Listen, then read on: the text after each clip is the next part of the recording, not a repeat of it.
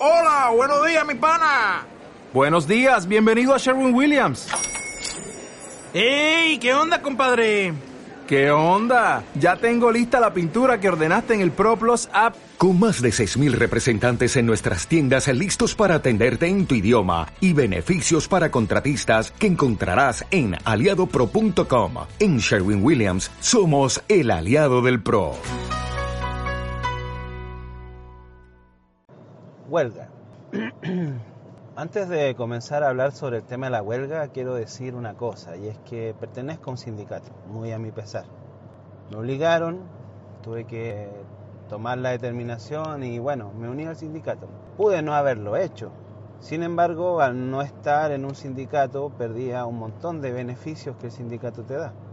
Ahora, claro, el sindicato te entrega una serie de beneficios que si tú no perteneces a él, pues los pierdes.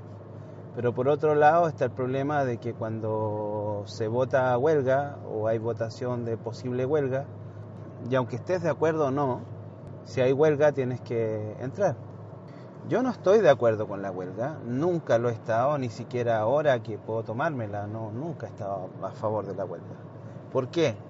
Porque la huelga, desde mi punto de vista, es, es un perjuicio, pero hay huelgas que son incluso más perjudiciales porque no solamente eh, producen problemas hacia el empresario, sino que también producen muchos, muchos, muchos problemas a la gente en, en general.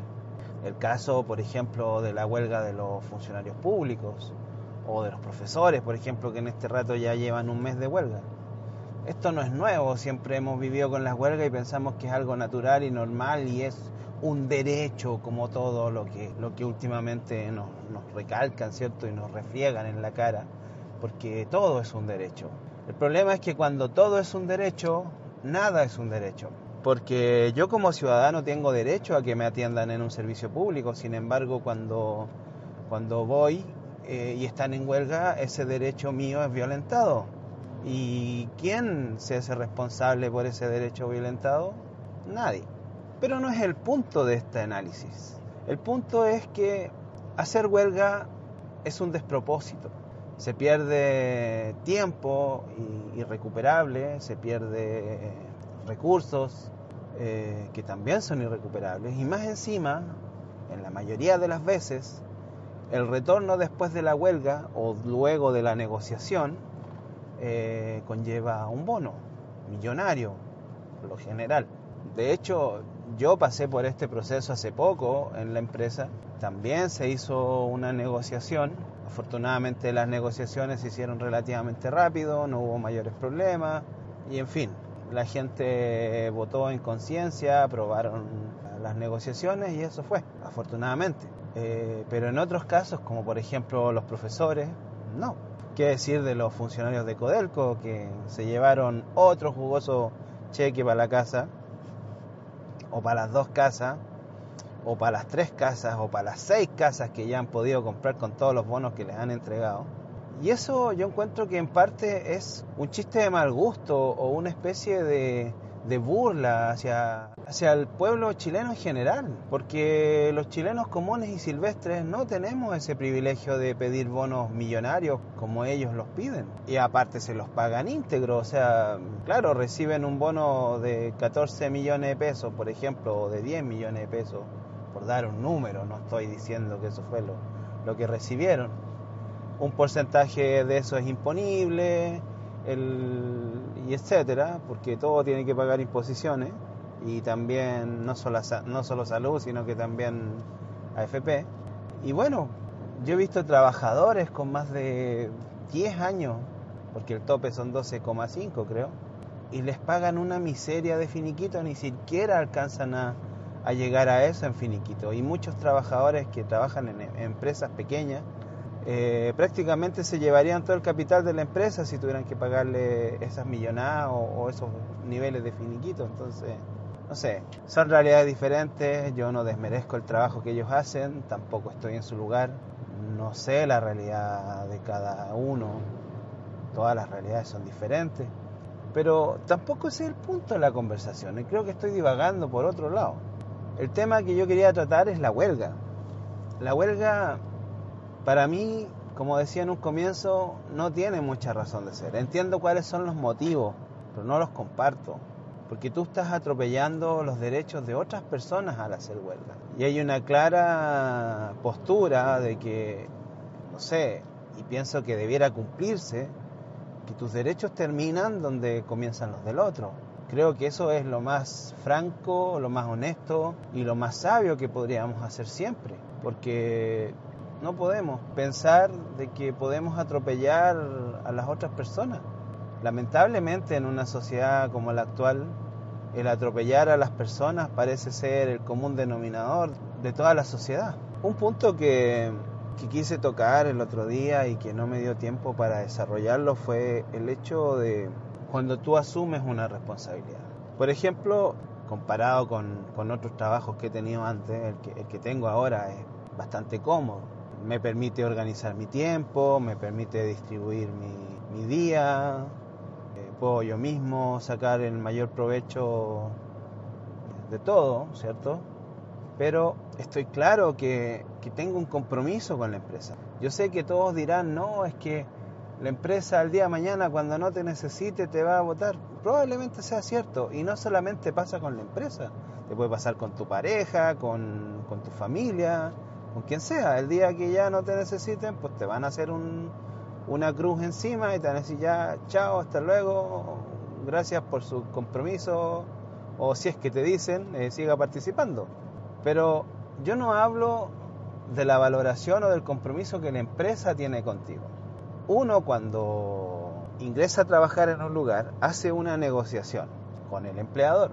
Y el empleador te dice, mire, va a trabajar tantas horas, esto es así, esto es así, etc.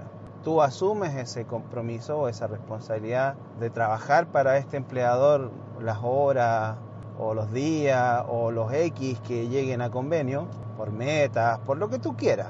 Al final cada uno negocia su trabajo como, como mejor le, le parece. Y también tiene la potestad de que si viste que las condiciones no se cumplían o que el trabajo no era lo que tú esperabas, también tienes la potestad de decir, no, mire, ¿sabe qué?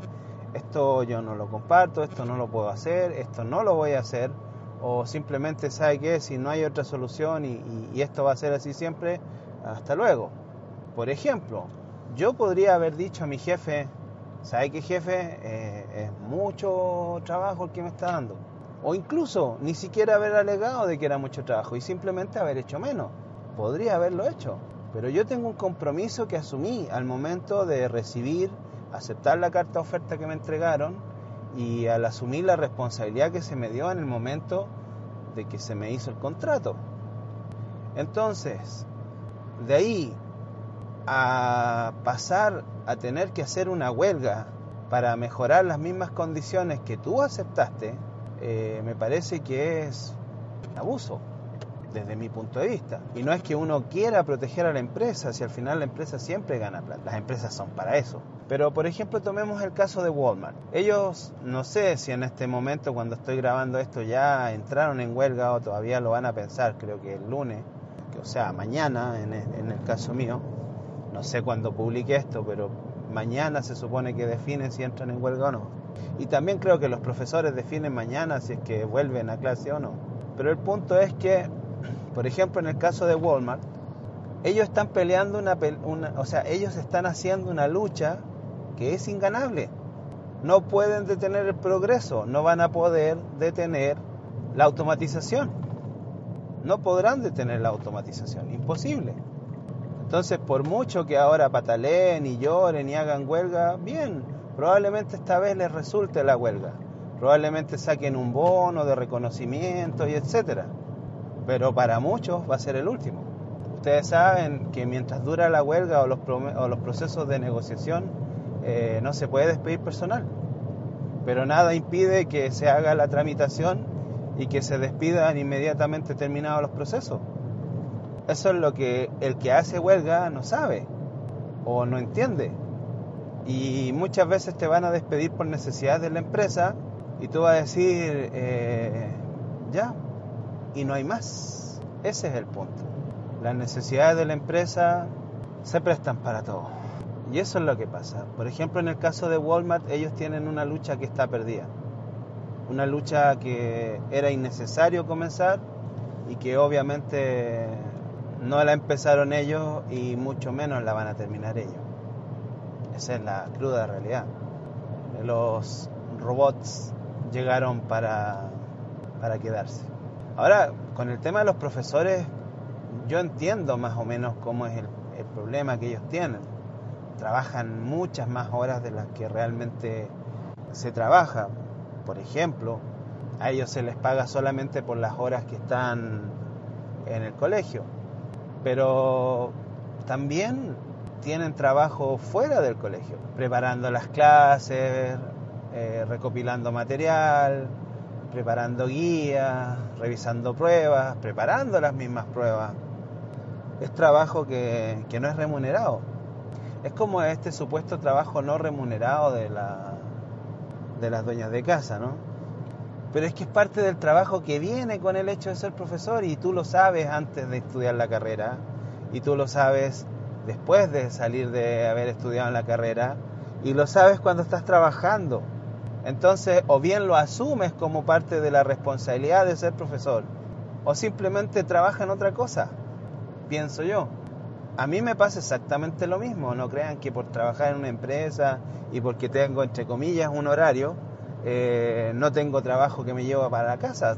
Todo el mundo yo creo que lo hace, excepto para quienes el trabajo es específico en un lugar, como lo podría hacer barrer, obviamente eso no te lo vas a llevar a tu casa pero probablemente te puedes llevar otras cosas. Por ejemplo, mi mamá cuando trabajaba en cocina, ella hacía su labor específicamente en la cocina, pero se traía trabajo para la casa. ¿Como cuál? Lavaba sus manteles, sus paños de cocina, mandaba arreglar sus cuchillos. Eso es trabajo que está haciendo fuera de su trabajo, pero que es parte del trabajo. Y todas las profesiones, y todas las carreras, y todos tienen parte del trabajo que obviamente no se puede realizar dentro del horario laboral y que hay que realizarlo fuera de tu lugar de trabajo. Entonces, si nosotros realmente tomamos la responsabilidad de, de, que nuestro trabajo es todo ese conjunto de cosas, que debido a nuestra profesión tenemos que llevar todo ese conjunto de cosas, nos vamos a dar cuenta realmente de lo que hacemos. Algunos dicen, los profes que tienen vocación no se quejan. Es cierto, porque no les molesta o porque lo tienen asumido. Porque si a mí me tuvieran que pagar horas extras por cada cosa que hago fuera del trabajo, yo creo que muchos serían millonarios o recibirían sueldos de dos o tres veces. Ese es el punto. Siempre te llevas algo de trabajo para tu casa, pero eso depende qué labor estés desempeñando y qué tanto sea tu compromiso por asumir esa responsabilidad. Por eso, estimados, es que no justifico las huelgas. El sindicato quizá igual es un mal necesario, porque también tiene un sentido de pertenencia y el hecho de que de cierta forma, hasta cierto punto, estás protegido de, algunas injusticias que pueda cometer tu empleador. Pero así como nosotros no queremos injusticias de nuestro empleador, tampoco debemos ser injustos con él. Soy ciudadano iracundo, estoy a 100 kilómetros por hora en medio del desierto y esta es una pequeña reflexión. Hasta luego.